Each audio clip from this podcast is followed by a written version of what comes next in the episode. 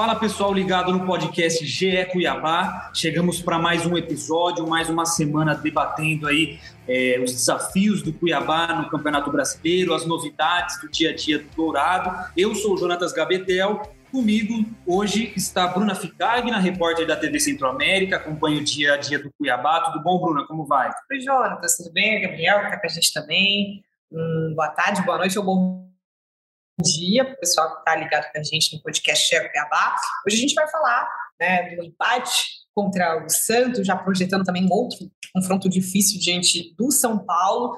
Muita coisa rolando por aí, essa semana de treino, algumas dúvidas, algumas voltas. A gente vai repercutir bastante esse Cuiabá que ainda segue na luta contra o rebaixamento. E, claro, já vamos deixar aqui uma pitadinha das, das declarações de Antônio Oliveira. É isso aí, então, como a Bruna já trouxe para a gente, Gabriel Barros conosco também, repórter da TV Centro-América, setorista do Cuiabá no GE.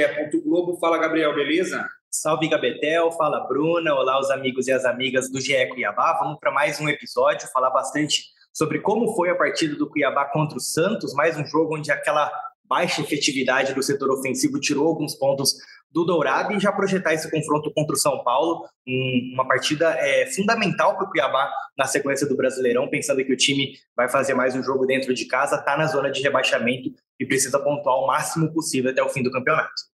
É isso, e temos alguns tópicos aí para debater, tópicos importantes e interessantes, né? É, como a gente já antecipou, jogo contra o Santos, é, decisão no Brasileiro de Aspirantes para o time Sub-23, tem uniforme novo, tem novidade então no Cuiabá e também jogo contra o São Paulo. E começando pelo mais antigo, né? É, essa partida contra o Santos, Dourado empatou em 0 a 0 com o time paulista na Arena Pantanal, 23 rodada do Campeonato Brasileiro, né, no último domingo. É, um empate em que o Cuiabá criou muito, teve muito volume de jogo, né? Mas não conseguiu converter algo que tem sido uma tônica desse time do Antônio Oliveira no Campeonato Brasileiro. Ele lamentou bastante é, esse empate, falou que o Cuiabá foi superior ao Santos. Você concorda com isso, Bruna? Você, você que estava na partida, né? Você viu de fato essa superioridade mesmo do Santos? O que, que você pode trazer para a gente até de elementos ali que você conseguiu observar ali na beira do campo? É, eu estava bem à beira do campo mesmo, do lado do banco de reservas. O que deu para perceber foi, mais uma vez, o Antônio Oliveira muito agitado no banco de reserva, chamando o time. Em alguns momentos, no final do jogo, chegou e até perto da linha de fundo para chamar e incentivar a torcida. O que a gente pode notar foi exatamente o que você trouxe, Cuiabá com mais finalizações, insistindo muito. Durante os momentos que o Antônio estava ali observando o, o jogo, ele mais aplaudiu a equipe do que criticou em todos os momentos que estava ali no banco de reservas. O Paulão, em um, em um, momento do jogo, uma cena que ficou gravada comigo, ele foi fazer uma inversão de jogada e acabou colocando a bola para a lateral, né? Chutando a bola para fora. E o Antônio, ao invés de ficar, tipo, ficou pistola no primeiro momento, mas depois olhou para o Paulão, bateu palmo e falou: vamos embora, vamos nessa, vamos deixar, né, como a gente costuma falar, não vamos deixar a peteca cair. Então foi mais ou menos isso que o Antônio quis passar para o Paulão, incentivou o time durante os 90 minutos. É, uma, uma cena curiosa também, que, que quem não estava no estádio talvez não tenha percebido, ou quem também não tenha assistido o, a transmissão do jogo pelo Premier, o torcedor no seu segundo tempo, chamou o Rodriguinho. E é aquela questão que a gente vem falando, né? O Rodriguinho joga como falso 9, é, tem um, um, resultado muito baixo como centroavante, em nove jogos só um gol marcado, e ele entrou para tentar resolver ali no segundo tempo. De fato, conseguiu fazer o gol, mas o gol foi anulado. Então, o Antônio atendeu o pedido do torcedor, colocou o Rodriguinho, tirou o Daverson, mas pelas circunstâncias do jogo, até o Felipe Marques falou, oh, realmente a bola bateu na minha mão. A gente viu uma entrega muito grande do Cuiabá, com aquele problema que permanece. Né? A, falta, a falta de gols e chances não, não faltaram para isso. Ótimo. É, e, foi um jogo, né, Barros, em que é, houve surpresa na escalação. Foram cinco mudanças em relação ao time que havia empatado com o Atlético Goianiense na rodada anterior. Então, um time bastante modificado, seja por conta dos desfalques ou por conta também de opção do próprio Antônio Oliveira, né, Barros? Então, como você analisa essas mudanças, no que elas influenciaram e que você acha que levou o técnico português a optar por essas peças? E se você até puder esclarecer aqui para o torcedor que não, não acompanhou de perto, quais foram essas mudanças, logicamente, e também você que também estava lá, né? As arquibancadas estavam bastante bonitas, 19 mil torcedores. Como que estava esse apoio vindo aí da, das arquibancadas? E se foi importante, não, não veio a vitória, né, mas se foi importante pelo menos para o Cuiabá ali desempenhar um bom futebol é, nessa partida contra o Santos. Diferente da Bruna, que estava no gramado, eu fiquei ali na arquibancada, né, na área de imprensa, no setor oeste superior, onde a gente consegue ter um contato maior com uh, a estratégia de jogo do técnico Antônio Oliveira. Né? A gente perde um pouco daquele clima mais próximo da, da, do treinador, mas não do jogo e não da comissão técnica, né? Porque o Jubel, todo mundo ali fica muito próximo da gente, a gente consegue sentir é, o objetivo do time, o objetivo da comissão técnica. E o Antônio Oliveira ele promoveu algumas mudanças. O que eu acho inter é, interessante para a gente pegar primeiramente o Cuiabá a tendência é que a partir de agora continue jogando com uma linha de três. Eu acho que o Antônio Oliveira ele encontrou o modelo de jogo ideal na cabeça dele. Eu acho que o Cuiabá vai manter a linha de três. Ele colocou o Paulão nessa situação, um jogador que nem vinha é, jogando. Então, isso, na minha opinião, demonstra que ele quer seguir, ele quer dar mais entrosamento para esse time com uma linha de três zagueiros. E eu estou gostando do desempenho da equipe. Foi um jogo onde o Cuiabá teve um Marcão ali como primeiro volante, um jogador que conseguiu, depois de muito tempo é, sem jogar como titular, é, foi o primeiro jogo dele como titular sob o comando do Antônio Oliveira. Se eu não estou enganado, a Bruna pode até me corrigir. A única vez tinha sido na sexta rodada, a última vez tinha sido na sexta rodada contra o São Paulo. Então, um jogador que não vinha jogando como titular e conseguiu desempenhar um bom futebol, foi muito bem defensivamente, participou também da fase ofensiva do time, acertou muitos passes, passes que quebram linhas, né? Não aqueles passes para o lado, a gente viu o Paulão, o Marcão, desculpa, o tempo todo ativando os pontos do Cuiabá. Cuiabá nas pontas também teve André Luiz e Alisson, e aí por conta dos desfalques, né? Não tinha o Pirani por questões contratuais e também pelo entorce no tornozelo direito e também não tinha o Valdívia, só que por é, suspensão pelo cartão amarelo. Eu gostei do Cuiabá, eu acho que foi um Cuiabá é, muito vertical, no melhor estilo Antônio Oliveira, como ele era no, no, Atlético Paranaense, um time que tenta chegar na área adversária com poucos toques.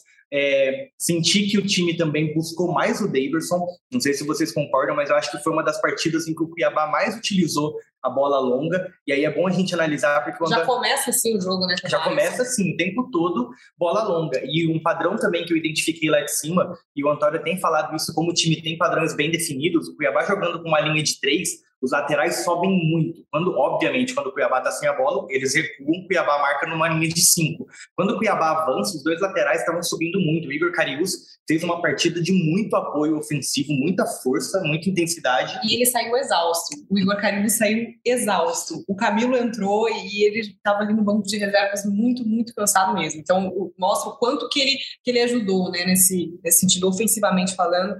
Igor Carius correu demais. Muito, não sei se a gente tem os muito, números aqui, mas ele, ele realmente. Muito, apoiou bastante. Foi um jogador que é, acertou três dos seis cruzamentos que ele tentou. Aquele, aquele voleio do Daverson, até depois de uma briga dele no campo de ataque, ele recuperou muitas bolas no campo de ataque, né? Isso é importante. Aquela bola que ficava ali quicando é, no campo ofensivo, ele ia lá, brigava com muita intensidade, conseguia roubar. O João Lucas não, ainda não consegue entregar tanto apoio ofensivo. Eu acho que se o Daniel estivesse à disposição. O Daniel também estava suspenso pelo terceiro cartão. Não sei se o Daniel entraria como titular, mas na minha visão, acho que o Daniel se encaixa melhor nesse esquema com três zagueiros com menos responsabilidades defensivas, chegando mais para o ataque, porque para mim ele tem um cruzamento melhor. Mas é bom a gente analisar o padrão de jogo do Cuiabá. Era o tempo todo André Luiz e Alisson entrando por dentro, e eles são dois atacantes de beirada, eles entravam para ficar muito próximo do Daverson, para o Daverson conseguir dar a casquinha e eles é, pegarem a segunda bola, e o corredor lateral ficava com os dois laterais, e aí muito ultrapassagem. E o Cuiabá, mais uma vez, esbarrou na baixa produção, na baixa produção não, porque produziu muito, na baixa efetividade. Só antes de passar a bola para vocês, trazer o número do esquema estatístico, né? Até agradecer eles é, por ceder esses números. O Cuiabá, é, em toda a competição, ele tem um gol a cada 17 tentativas, ou seja, um gol a cada 17 finalizações. É a pior eficiência do Campeonato Brasileiro.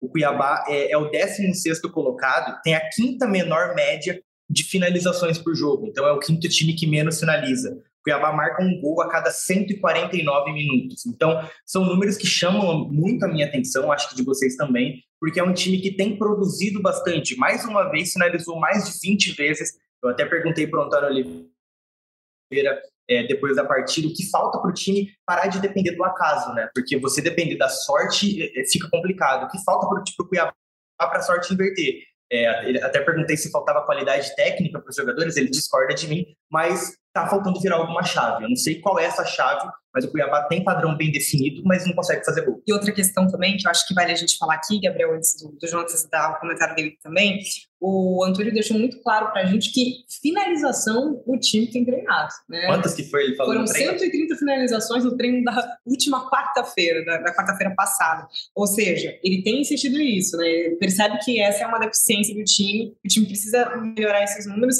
e se tratando de reta final do campeonato, do campeonato não dá para perder gol assim. É, e falando em Antônio Oliveira, vamos repercutir um pouco do que ele tem falado, né, das declarações dele pré-jogo, pós-jogo. Eu acho que é interessante, é algo, é algo que a gente até debateu aqui na redação, que parece que a gente tem visto coletivas repetidas, né, gente? Porque o, o, Antônio Oliveira ele tem falado sempre as mesmas coisas, de que ele tem muito orgulho de ser técnico dessa equipe. Ele falou isso pelo menos nas três últimas partidas aí do Cuiabá. Eu tenho muito orgulho desses jogadores. É, ah, tem momentos que parece que eu, as pessoas pensam que eu treino Real Madrid, não sei o quê. Então, é, são declarações que têm sido repetitivas e que começa já a ficar algo cansativo. Acho que o próprio torcedor do Cuiabá, quando se depara com declarações é, desta, destas, né, como essas, começa a se questionar aonde que o Antônio Oliveira quer chegar com isso, qual mensagem ele quer passar com esse tipo de declaração. Então, Bruna, na sua opinião, o que você acha que o Antônio Oliveira está tentando transmitir com, com essas últimas coletivas, né? E se ele tem alguma forma dele se esquivar de alguma situação, de, de tentar tirar alguma culpa dele é, na situação atual do time ou não, você não vê dessa forma? Eu vejo que é muito diferente dos técnicos que passaram aqui pelo, pelo Cuiabá. Vamos tirar um parâmetro pelo Jorginho, né, que disputou pela primeira vez né, o, o, Campeonato Brasileiro e teve um sucesso no final da temporada, que foi a permanência na primeira divisão. O Jorginho sempre deixava muito claro para o torcedor e para a imprensa qual, é a meta, qual era a meta que o time tinha pela frente. Vou chegar, né, tenho que chegar até na 14 rodada com tantos pontos, na 15 rodada com tantos pontos, desses três próximos confrontos a gente precisa fazer tantos pontos. Então, o Jorginho era um, um treinador que sempre deixava muito claro as metas que entre ele, a diretoria e os jogadores tinham para o decorrer do campeonato. O Antônio Oliveira tem uma forma diferente de trabalho, não quer dizer que isso seja errado, né? É, é, uma, é um estilo que, que ele tende a trabalhar.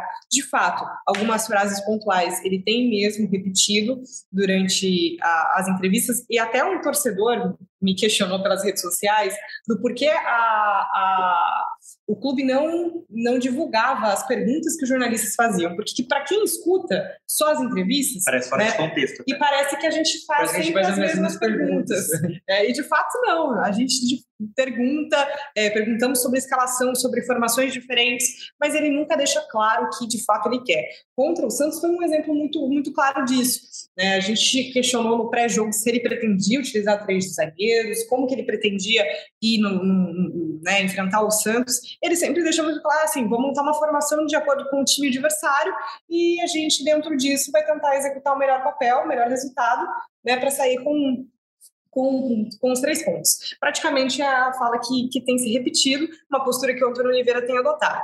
E ele tem também uma forma diferente de visualizar a tabela do Campeonato Brasileiro. Né? Vamos ser bem claros aqui que a gente sempre avalia o quê? Que a bata na zona de rebaixamento, nós até divulgamos uma reportagem em relação a isso, que das 24 rodadas até aqui, o Cuiabá passou 11 delas no Z4 e tem aí, na, está na luta contra, contra o rebaixamento, e o Antônio viu assim, bom, mas a gente está a 7 pontos do décimo colocado. Só que se a gente for parar para pensar que no campeonato de pontos corridos, você pode terminar no Z4 a 5 pontos do décimo, mas você vai ser rebaixado. Então, dentro da nossa né, perspectiva de analisar os números, é uma questão que no final o que vai contar mesmo é quantos pontos você está fora, né, em relação ao primeiro time que está fora da zona de rebaixamento. Quantos pontos você vai conseguir ficar na, na, na primeira divisão. E esse ano está muito incerto isso. Pode ser que você permaneça com 43, pode ser que permaneça com 44, 42 vamos, né, dia, é, rodada após rodada, para a gente fazer essa, essa conta. Mas, de fato, o Antônio não é muito de, de revelar né, os planos como um todo, sempre falou e sempre fez menção de, de deixar claro isso, que o time precisa buscar objetivos maiores, precisa buscar objetivos maiores. Quem sabe uma vaga na Sul-Americana ficar entre, né, na, parte, na primeira parte da tabela. O Marcão, que passou por aqui em 2018, numa entrevista desta semana, falou que vai comemorar a permanência como um título. Então a gente pode ver que são pensamentos diferentes dentro do, do, do que também não é errado. E Barros, o Cuiabá está dando copia e cola nas coletivas.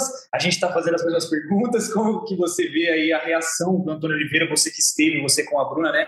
Estiveram na última coletiva dele, como até a forma que ele reage às perguntas, porque como a Bruna muito bem disse, o Cuiabá ele não divulga as perguntas que são feitas pelos jornalistas. Eles, é, eles publicam o vídeo da coletiva só com as respostas. Então, não dá para ter muita noção até de como o próprio Antônio reage a, como, a, quando ele é questionado sobre os assuntos. Então, como que você traz essa, né, essa informação para a gente e, e, como você analisa essa, essa reação dele mesmo, essas perguntas que ele tem dado nas coletivas? Antes de te responder, eu vou fazer é, algo semelhante com o Antônio tem feito com a gente, né? A gente pergunta uma coisa, ele fala antes de tudo, e aí ele fala o que ele quer falar, e aí ele responde o que a gente perguntou depois de dois ou três minutos. Então, antes de te responder, eu realmente acho que o treinador ele também é um gestor de pessoas, né? Então ele tem que gerir um grupo que tem jovem, tem jogador experiente, tem campeão brasileiro, tem outros que não tem tanta história assim. E eu sinto que muita, muita das falas dele é para também acalmar um pouco o grupo. Ele não coloca uma meta, porque se essa meta não for atingida, esse grupo será cobrado e ele também será cobrado. Como o Jorginho, ele se dava, é, ele se permitia ser cobrado, porque desde que ele chegou, ele dava uma meta. Se ele não tivesse chegando nessa meta, a cobrança viria. Então o Antônio um pouco é, é, sai dessas metas, ele sai dessas coisas mais objetivas, ele fica muito no subjetivo, que o Cuiabá tem jogado bem, que o Cuiabá tem padrões bem definidos, mas o Campeonato Brasileiro não é um campeonato de quem joga melhor. O Campeonato Brasileiro é um campeonato de quem. É, o Campeonato Brasileiro não, o Campeonato de pontos corridos é um campeonato de quem soma mais pontos ao longo das 38 rodadas. Então o Cuiabá realmente está jogando melhor, mas é parece aquelas é, respostas já é, decoradas. É, é analisar qualitativamente o jogo. É, eu gosto do Antônio porque ele fala sobre futebol nas coletivas. Ele sempre muito educado conosco. Sempre muito educado. Eu gosto muito dele porque ele analisa o jogo. Você, eu perguntei para ele por que Camilo e Rafael Gava no fim. Ele explica tudo certinho. Tem até na coletiva é, no YouTube para depois o torcedor ouvir. Não vai ter nossa pergunta, mas a resposta dele está lá. Você pergunta por que do Marcão. Ele responde é, detalhadamente, taticamente, tecnicamente, mas eu sinto também que um pouco ele acaba fugindo dessas responsabilidades. O Cuiabá, a gente sabe, o torcedor, é, o torcedor não é um leigo, o torcedor entende de futebol tanto quanto a gente, tanto quanto os próprios treinadores, e parece que ele é, é um pouco de não mentir para o torcedor, mas omitir algumas coisas, porque você falar que o Cuiabá está a sete pontos do décimo colocado, sendo que o Cuiabá tem décimo sétimo, como a Bruna falou, a grande parte da, do campeonato dentro da zona de rebaixamento é você um pouco tapar o sol com a peneira. Então, são treinadores completamente diferentes, não vale a gente ficar é, comparando. O Jorginho era muito sincero, já o Antônio ele, ele prefere ser mais filosófico, às vezes até. Ele é um cara que fala, é, é, fala bastante, cada resposta dele tem três, quatro minutos, mas é, pessoalmente, é, é, óbvio que isso não tem que entrar numa análise, mas pessoalmente eu não tenho mais gostado das coletivas do Antônio. Eu acho que elas já ultrapassaram o limite da, da igualdade em todas. Assim, o Cuiabá empata, é, é, é isso, o Cuiabá perde a mesma coisa, o Cuiabá ganha é a mesma coisa. Está na hora de, de, sair um diferente, dele falar para o torcedor, conversar com o torcedor, porque na coletiva parece que ele está falando com a gente, mas ele está falando com o torcedor. E se a gente já está sentindo que as coletivas estão a mesma coisa, acredito que o torcedor também está, né? O Cuiabá está numa situação crítica, o campeonato está chegando na reta final, então ele precisa dar uma resposta dentro de campo e também fora, que a coletiva é um canal para ele conversar com o torcedor. Não estou querendo que ele dê uma meta, mas que ele fale alguma coisa um pouco diferente do que ele tem falado, exponha melhor seu pensamento. Porque parece que ele fala, parece que o que ele está falando não é realmente o que ele pensa. Porque eu não acredito que ele analisa a tabela de uma perspectiva diferente. Existe uma, uma perspectiva para você analisar uma tabela de campeonato brasileiro, vocês não concordam? E é a perspectiva de pontos corridos. Você está na zona ou você está fora. Então parece às vezes que ele nem ele acredita muito no que ele fala, porque eu vejo a perspectiva de pontos corridos de uma maneira igualitária para ser analisada. E o Antônio tem a dele, vamos ver se vai dar certo no final. Justamente aguardemos aí que o Antônio, não sei, mude sua comunicação. Nos deu uma entrevista amanhã. É, também, né? Teremos entrevista com ele. Hoje é quinta-feira, faremos a entrevista pré-jogo na sexta com, com o Antônio Oliveira. Vamos aguardar o que vem de resposta aí, né? É, se vem algo diferenciado, com certeza traremos maiores novidades sobre essa coletiva. Agora mudando um pouco de assunto, porque foi semana decisiva também para a base do Cuiabá, né? O time sub-23 está classificado para a semifinal é, do Brasileiro de Aspirantes, venceu o esporte de Recife ontem, no caso na quarta-feira, por 2 a 0. Agora aguardo o vencedor da partida entre Fluminense e Fortaleza para conhecer seu adversário aí na próxima fase. É, o time que veio do Recife com uma vantagem de vantagem não, né? Mas com um a um no placar, então é, precisava da vitória simples no em casa para avançar. Eu estive lá no estádio Eurico Gaspar Dutra, né? O famoso Dutrinha. Acompanhei boa parte da dessa partida, pude ver de perto aí um pouco dessa desse trabalho do time de transição, que é um, um time que tem feito um campeonato praticamente impecável aí no Brasileiro de Aspirantes, está invicto, conseguiu na primeira fase a melhor campanha geral, já está já tá classificado para a semi, então é um trabalho bastante interessante dessa equipe sub-23, os gols marcados por Lucas Cardoso no primeiro tempo e Vinícius Boff na etapa final, destaque para a escalação do Christian Rivas, volante venezuelano que não tem sido aproveitado é, no time principal pelo técnico Antônio Oliveira e foi utilizado nessa partida no sub-23 e foi muito bem. Ele tem 25 anos, né? Tá, é, tá fora desse limite de, de idade de 23 anos, mas a regra permite até três jogadores acima dos, dos 23 anos. Ele se enquadrou nesse regulamento, fez uma ótima partida, deu a, a assistência para o primeiro gol, marcado pelo Lucas Cardoso. Então, ele foi bastante útil nessa partida decisiva. Com certeza, usou da sua experiência no time principal também para fazer um, bom jogo. E o Cuiabá que foi muito bem. Teve um jogador expulso logo com uns sete minutos, seis minutos, se não me engano, de partida. O Gustavo Nescal acabou se envolvendo, envolvendo numa confusão com o jogador do esporte, recebeu o cartão vermelho direto. Então, é, praticamente todo jogo o Dourado jogou com um jogador a menos. Depois, no fim, lá da, depois que já tinha feito até o segundo gol, o Cuiabá, o esporte teve um jogador também expulso pelo segundo amarelo, mas praticamente a partida inteira é, o, o, Dourado teve essa inferioridade numérica. Mesmo assim, isso não atrapalhou os planos né, da, da vitória, o time está classificado. E Barros, além da sua, da sua visão sobre a partida, que também acompanhou, né? Mas também em, peças que de repente possam ser aproveitadas nesse time principal do Cuiabá. Como que você analisa do que você já viu desse time? E, e, nomes aí, de repente, que possam ser observados com mais carinho pelo Antônio Oliveira. O Cuiabá fez um bom jogo e, como você falou, tá, vem fazendo um bom campeonato, né? Seis vitórias, dois empates. Ontem, com um jogador a menos, não correu riscos. O, o esporte criou pouquíssimo. O Cuiabá fez o primeiro gol ali, 30, 35 minutos do primeiro tempo. O Lucas Cardoso, para mim, é o principal destaque. E sobre o jogador a menos, não era qualquer jogador, né? Era o Gustavo Nescau, até então artilheiro do time, peça importantíssima no comando do ataque do Cuiabá. E praticamente o Cuiabá não sentiu um, um jogador a menos, muito calor é, na capital mato-grossense, é, período da tarde. Quem mora aqui sabe que realmente estava muito calor. O Gabetel estava lá também, pode falar mais sobre isso. Mas um Cuiabá é, lúcido dentro de campo, que sabia o que estava fazendo com a bola, um time experiente já com alguns jogadores. A gente conversou sobre isso ontem. O Lucas Cardoso é, já é um jogador diferenciado é, nesse time do Cuiabá. É um cara que já treina com o time profissional. Na temporada passada já jogou pelo time principal na Série A do Campeonato Brasileiro. Neste ano ainda não teve a oportunidade com o Antônio Oliveira, mas a gente percebe que já é um jogador pronto. É, e vem sendo relacionado, vem né? Sendo então relacionado. é um passo importante. Exatamente. Gostei muito da ideia do Cristian Rivas de é, auxiliar esses garotos ali na armação. Ele dá assistência para o Lucas Cardoso no segundo gol. É ele quem inicia o contra-ataque, ele dá o passe para o Lucas Cardoso encontrar o Vinícius Boff entrando, invadindo a área e batendo no canto do goleiro. Mas é um time, é, é, o torcedor precisa enxergar esse time sub-23 do Cuiabá também como time B, né? Como você falou. É um time de transição, não é a gente que está falando, são palavras até do vice-presidente, o Cristiano Dresch. Então,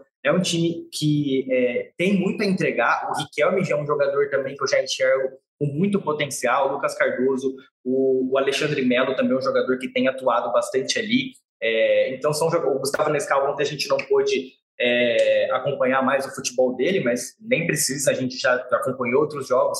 É um centroavante que pode entregar muito para o Cuiabá e é um trabalho muito bem feito, né? Não, é, não são jogadores criados totalmente na base do Cuiabá, ali subindo sub-13, sub-16, sub-17, mas são jogadores que o Cuiabá foi buscar, foram boas contratações, e aí entra naquele episódio que a gente fez com o Pedro Ismania, né? Ismania, né? O sucesso das categorias de base do Cuiabá é um projeto a longo prazo, mas que a curto prazo, como o, o Ismania falou, o Cuiabá nesse momento ele está vivendo é, o processo curto desse, desses 10, esses anos aí que ele, que ele pretende subir no campeonato na, na, elite nacional, então é, é, é, pouco tempo ainda e a gente já vê é, frutos sendo colhidos, né? No, na temporada passada o Cuiabá nem passou da primeira fase do Brasileiro de Aspirantes. É bom a gente pontuar que o campeonato passado, o nível técnico era superior, mas o Cuiabá está indo lá, está vencendo com autoridade, seis vitórias, dois empates, chega na semifinal, vai enfrentar a Fortaleza ou Fluminense, que decidem a vaga hoje mesmo, nesta quinta-feira. Então, é, possivelmente, quando vocês estiverem ouvindo, já até vão saber o adversário do Cuiabá na semifinal, mas é muito bom o torcedor ficar de olho, né? Eu queria até que você falasse, Gabetão, é, no Dutrinha, né? O torcedor tá abraçando esse time sub-23 também, né? Tinha boa presença de público no Dutra, sim.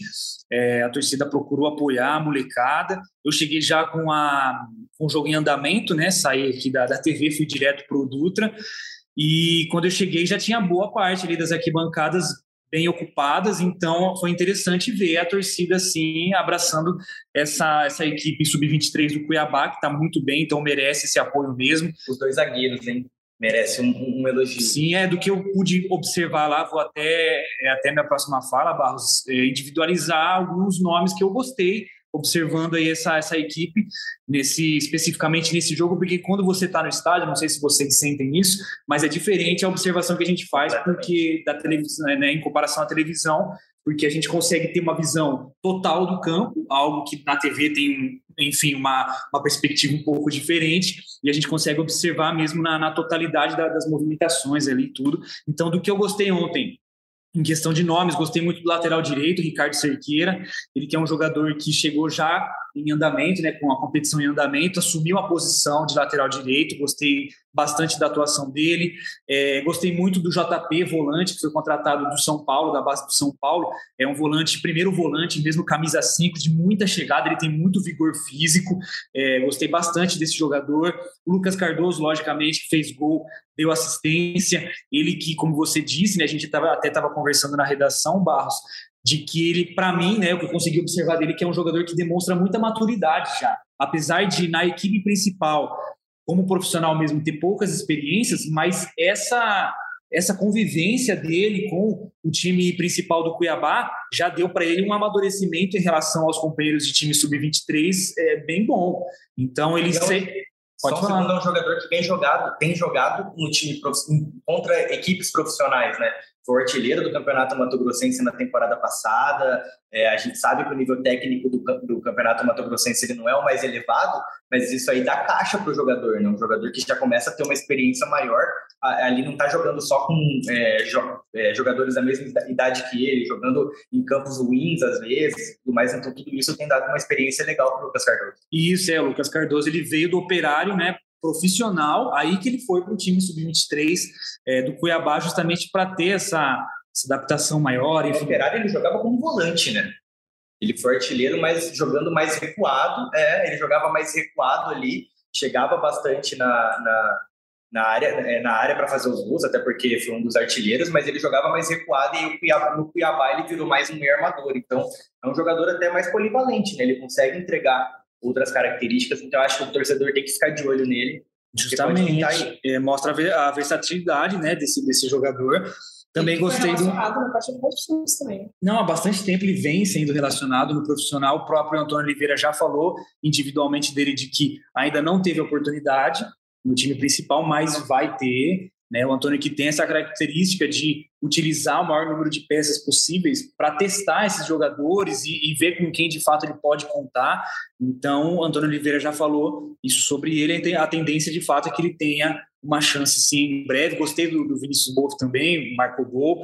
É, então, é uma equipe bastante promissora e que a gente torce para chegar ainda mais longe, de repente até levantar a taça dessa competição, né, Bruna? Mas, passando de, de assunto, é, agora tivemos uma novidade, agora há pouco, né? Como já falei, estamos gravando na tarde da quinta-feira, e na parte da manhã, o Cuiabá anunciou um novo uniforme, novo uniforme 3, uniforme verde bastante bonito, com detalhes em dourado, e que já está à venda, enfim, ele que traz toda uma, uma referência, referência ao agronegócio, tem essa valorização, o Cuiabá costuma fazer essa valorização, porque o estado de Mato Grosso, ele é o maior, maior produtor é, de soja de todo o Brasil, inclusive tem referência da soja no uniforme, né, Bruna? Tem ali umas, umas, é, uns simbolinhos tudo mais, então, o que, que você pode falar para a gente desse uniforme que particularmente eu achei bem bonito, não sei vocês. É, tá repercutindo de forma positiva, né, o novo uniforme do Cuiabá. Fazia tempo, né, que não repercutia de forma positiva. Sim, né? de fato. Faz homenagem, homenagem à soja mesmo, como o Jonatas trouxe pra gente, né, que é uma das culturas mais fortes de Mato Grosso e responsável também por grande parcela da economia do estado. E o escudo ganhou né, a cor dourada, em referência ao mascote, dourado, né, um popular peixe do Pantanal. E, cara, realmente, o Jonatas achou bonito, eu fico ainda assim, assim, bonito, gente. Ser, não vou ser corneta agora também, não. Mas ainda acho a camisa principal mais bonita. Se a gente for para dar opinião em relação a isso, mas, Mas, qual que é a principal? A que eles têm utilizado agora. Ah, então, no a caso, verde. a antiga verde. A é. antiga que veio, que essa daí vem para é, substituir, né? Exatamente. Mas, assim, é uma ideia muito, muito, muito legal e que tem repercutido positivamente. O escudo ficou bem bonito, né? Uma coisa bem bonita. E, e, Barros, tem uma novidade que é a questão da assinatura da camisa, né? Primeira camisa da é, marca própria, né? Da marca Dourado, primeira camisa de jogo, né? É bom a gente pontuar isso. E quando a gente fala primeira camisa, parece que é a primeira. E não, é a primeira camisa de jogo. O Cuiabá vai atuar, já vai estrear neste domingo contra o São Paulo, jogo da 25ª rodada do Campeonato Brasileiro, na Arena Pantanal. Mais um atrativo para o torcedor ir à Arena para apoiar a equipe, novo uniforme sendo lançado. Eu gostei bastante, confesso, já, já falei em outras oportunidades, gostaria de ver o Cuiabá jogando mais de amarelo, até porque eu acho que seria um diferencial da equipe, o único time da Série A do Campeonato Brasileiro que tem uniforme amarelo, mas o clube tem adotado mais a cor verde. A e tem a questão branca, né? também né? da superstição, né? Que tem o amarelo isso, não ganha. É isso. É isso. Vamos deixar quem, Talvez nesse momento não seja, não seja a melhor escolha. É, tem isso. Mas, cara, eu gostei bastante da camisa. Se o torcedor estiver ouvindo e gostar da gente, quiser mandar três aqui. eu, eu aceito, eu, eu vou aceitar de muito bom grado, mas acho que foi bem bonito. Acho que o Cuiabá acertou nessa. Fazia tempo que a gente não passava pelas redes sociais e os torcedores elogiando. Eu acho que a última vez tinha sido aquela camiseta preta, Sim, que foi mais comemorativa. Acho que camiseta de jogo mesmo oficial. Acho, eu acho que essa foi a primeira aí, é, desde o ano passado, que o torcedor gostou bastante. Legal, e só para deixar claro uma, uma, situação, uma, é, uma situação, é que o Cuiabá leva nas suas camisas a marca da Umbro. Só que a Umbro não é fornecedora de camisas do Cuiabá. O Cuiabá compra a um preço menor é, da Umbro para poder utilizar em seus jogos e também revender para o seu torcedor. E mais ou menos de um ano, dois anos para cá, tem apostado na marca Dourado, que é uma assinatura própria, uma marca própria, mas até então não tinha ido a campo com uma camisa da marca Dourado, era só disponibilizada para os torcedores, e essa camisa agora é verde com, com detalhes em dourado, a nova, é a primeira de jogo com assinatura do, do Dourado, então eu não sei mas para mim, não sei a opinião de vocês, na verdade, né? Mas para mim pode ser que seja uma tendência de que o Cuiabá daqui a um tempo vai de fato apostar na marca própria, como acontece com boa parte até dos, dos times do Brasileirão. É, Atlético Goianiense, se não me engano, tem marca própria, o próprio Goiás, alguns outros times de outras divisões, né? O Remo, o Paysandu. Então, é, é uma aposta que alguns clubes, principalmente de, de menor porte, têm feito e que eu vejo e que, para mim, parece uma tendência do Cuiabá com essa nova camisa, que será novidade contra o São Paulo, será utilizada pela primeira vez contra o São Paulo. Então, além da camisa, Bruna Ficaga, o que teremos de mais novidades nessa partida é, do Cuiabá contra o São Paulo, Arena Pantanal, 18 horas do domingo, 25 rodada do Brasileirão. Então, o que, que já dá para falar para o torcedor de novidades para esse confronto importantíssimo? Mais um, né? É, para quem está ouvindo o nosso podcast, a gente está gravando numa quinta-feira, o Cuiabá ainda não realizou o treino dessa quinta no momento que a gente está gravando.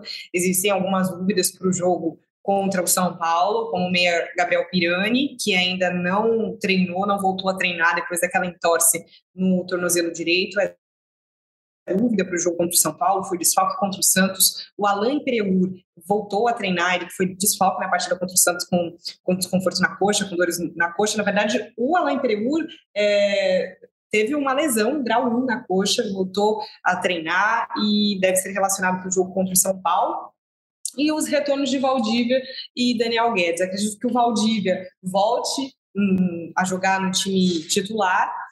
Agora o Gabriel Pirani, né, até o momento, por ser quinta-feira, o jogo já está aí, já é domingo. Acredito que seja novamente desfalque aí para o jogo diante do, do, São Paulo, mas tem os retornos né, do Valdívia, do Daniel Guedes, mais uma opção na lateral direita. O João Lucas não participou do treino de quarta-feira, foi preservado para fazer tratamento no joelho direito. Ele saiu com câimbras na partida contra o Santos. Então, pode haver algumas mudanças nesse, nesse sentido por conta do, dos retornos e também né, algumas baixas que, que podem acontecer e que serão confirmadas também através do, do nosso site, ge.globo.mt e também do Globo Esporte Mato Grosso, para quem estiver ligadinho. É, e João Lucas, que estava no Brasileiro de Aspirantes acompanhando, estava no Dutra lá acompanhando a, a molecada, porque que até perto ali tinha uma parte da comissão técnica, o Rubio estava lá, é, o João Lucas, isso não quer dizer nada, mas só porque eu lembrei aqui na, na fala da Bruna, lembrei que. Curiosidade. É, curiosidade, ela falou que ele foi preservado, né, e aproveitou esse momento aí para poder acompanhar a molecada. Então, Barros, se fosse para imaginar um time provável do Cuiabá, como poderíamos aí armar um campinho? E também se você tem alguma outra questão para pontuar sobre esse time, enfim, sobre essa partida em si. Eu acho que é, fica nisso mesmo que a Bruna falou. É bom. É, sobre o João Lucas, só uma pontuação. É, na temporada passada, o Jorginho falou que uma das principais é, questões do João Lucas era o fator físico, né? E a palavra do, do, do Jorginho, ele falava até que o, que o João Lucas era um cavalo fisicamente de tão forte. E eu sinto que o João Lucas tem sofrido nessa temporada também pelas suas questões físicas. É né? um jogador que é, é, perde vários treinos para fazer fortalecimento no joelho direito. Isso não tem é, é algo que tem acontecido já há algum tempo. Então, eu já falei isso no episódio passado, mas também isso pode ser que explique essa queda de rendimento do João Lucas, que é um jogador de muita imposição física. É, acredito sobre o time contra o São Paulo. É, o Antônio Oliveira ele deve manter a linha com três zagueiros, e aí sai o Paulão, entra o Alain Imperiur pela esquerda, um zagueiro canhoto, ajuda bastante por esse setor. Igor Carius, eu acredito que deve ser mantido como ala pela esquerda, e aí fica aquela dúvida se o Camilo volta para integrar o meio de campo. Acho que o Daniel Guedes é, deve ganhar uma vaga é, de lateral direito, levando em consideração até essas questões físicas do João Lucas e aquilo que a gente falou. Eu acho que o Daniel Guedes seria o ideal na posição com três zagueiros, um jogador que é, entrega mais ofensivamente do que o João Lucas, e aí PP no meio-campo é, é, é, presença garantida. No ataque, Valdívia, Daverson, e aí fica a dúvida se o Alisson ou o André Luiz. Eu acho que o, que o Antônio Oliveira ele, ele é, tende mais para o lado do Alisson, mas aí fica a dúvida ainda quinta-feira, como a gente falou, tem o treinamento desta tarde ainda que a gente vai acompanhar, mas não deve fugir muito disso. Eu acho que a principal questão é o Antônio Oliveira manter essa linha de três, né? É, já com o campeonato em andamento, com tudo é, já na reta final, ele muda seu esquema. Podendo é... até manter o Paulão, né, gente? O Paulão é, também, não foi mal. Eu acho que o Paulão ele mais quebrou um galho ali para o Antônio Oliveira do que talvez é, tenha. Eu também concordo que ele foi bem, mas independentemente da partida, é, se ele fizesse uma partida boa ou ruim, eu acho que com a volta do Imperiur ele volta para o time foi titular. Foi só, só, a quinta, né, partida como titular do Paulão nesse Brasileirão. Então tem todas essas questões. E só para deixar claro, no jogo contra o Santos, o técnico Antônio Oliveira ficou sem zagueiro no banco de reservas. Né? Se acontecesse qualquer coisa com o Paulão, com o Joaquim, com o Marlon, não teria zagueiro, teria que mudar toda a formação. Ele falou até sobre improvisação, né? O Camilo foi improvisado ali como lateral, lateral. direito, o Rafael Gava jogou mais caído também como ala direito, então é, entra naquilo que a gente já vem falando há algum tempo, né? A falta de opções para o Antônio Oliveira faz ele improvisar bastante, ele mesmo já falou que ele é pago para achar soluções para os problemas que aparecem, mas realmente tem tido muito problema o técnico português. É isso, e lembrando também que a expectativa para esse jogo é de bom público, né? Mais uma vez. Pelo né? que a gente tem visto, a procura por ingressos está bastante grande, tanto da torcida visitante, né, que é do São Paulo, que deve praticamente lotar o seu setor, mas também da torcida do Cuiabá, torcida mandante. Lembrando que a partir do jogo contra o Santos na rodada passada está vigente a proibição de camisas de outros times nos setores leste e sul da Arena Pantanal. O oeste, para esse jogo, também não está permitido, viu, gente? Para quem está ouvindo o, podcast do, do Cuiabá, do Gé Cuiabá, no setor oeste também não pode camisa de São Paulo, só no setor visitante, norte superior. Então, informação, informação nova, informação importante, até porque a proibição até onde tinha sido divulgada era é, o setor oeste era uma exceção uhum. pela questão de ingresso mais caro e pouca gente lá, mas a expectativa de público está tão boa que também a diretoria é, optou por proibir no setor oeste, então é, deve até bater o recorde de torcida do Cuiabá nesse Brasileirão, que até, até aqui é contra o Corinthians, né, na décima rodada, 22 mil presentes, existe toda, existe toda uma, uma, uma expectativa de até superar essa marca. Então, mais uma decisão para o Cuiabá, partida bastante difícil. O Dourado, que atualmente é o 17 colocado do Campeonato Brasileiro, com 25 pontos, mesma pontuação do Curitiba, que é o primeiro time fora da zona de rebaixamento. É, então está bastante embolada essa parte de baixo da tabela do Campeonato Brasileiro e vai ser um jogo que, é, enfim, a gente espera que a produção ofensiva do Cuiabá seja grande, como tem sido, mas que a efetividade seja maior algo que o time tem deixado a desejar. Então, a você que ouviu a gente até agora, nosso muito obrigado. Continue nos acompanhando aqui no podcast GE Cuiabá, nas plataformas mais diversificadas, né, na internet, no GE. Globo, na televisão, no Globo Esporte Mato Grosso. Eu sou o Jonatas Gabetel, um abraço a todos. Obrigado, Bruna, por mais uma vez estar conosco. Valeu, Jonas, Gabriel, pessoal que está ligadinho com a gente até agora, muito obrigado. Para deixar claro que a nossa disputa, eu estou a 10 pontinhos de te ultrapassar novamente no Cartola. Me aguarde, viu? Que no próximo episódio do podcast, se eu não estiver aqui, Jonatas Gabetel pode estar perdendo no Cartola para evitar aqui algumas discussões no final do podcast. Até lá, segue o líder. E obrigado também pela contribuição mais uma vez, Barros. Valeu, Gabetel, valeu, Bruna, mais uma vez aqui com a gente, nesse formato, todo mundo gravando é, juntos, acho que fica melhor até para o torcedor. E agradecer aos amigos e às amigas que ficaram com a gente até esse momento torcer pelos três pontos para na próxima, no próximo episódio a gente ter um, um episódio mais alto astral. Valeu! Valeu mais uma vez, um abraço e até a próxima.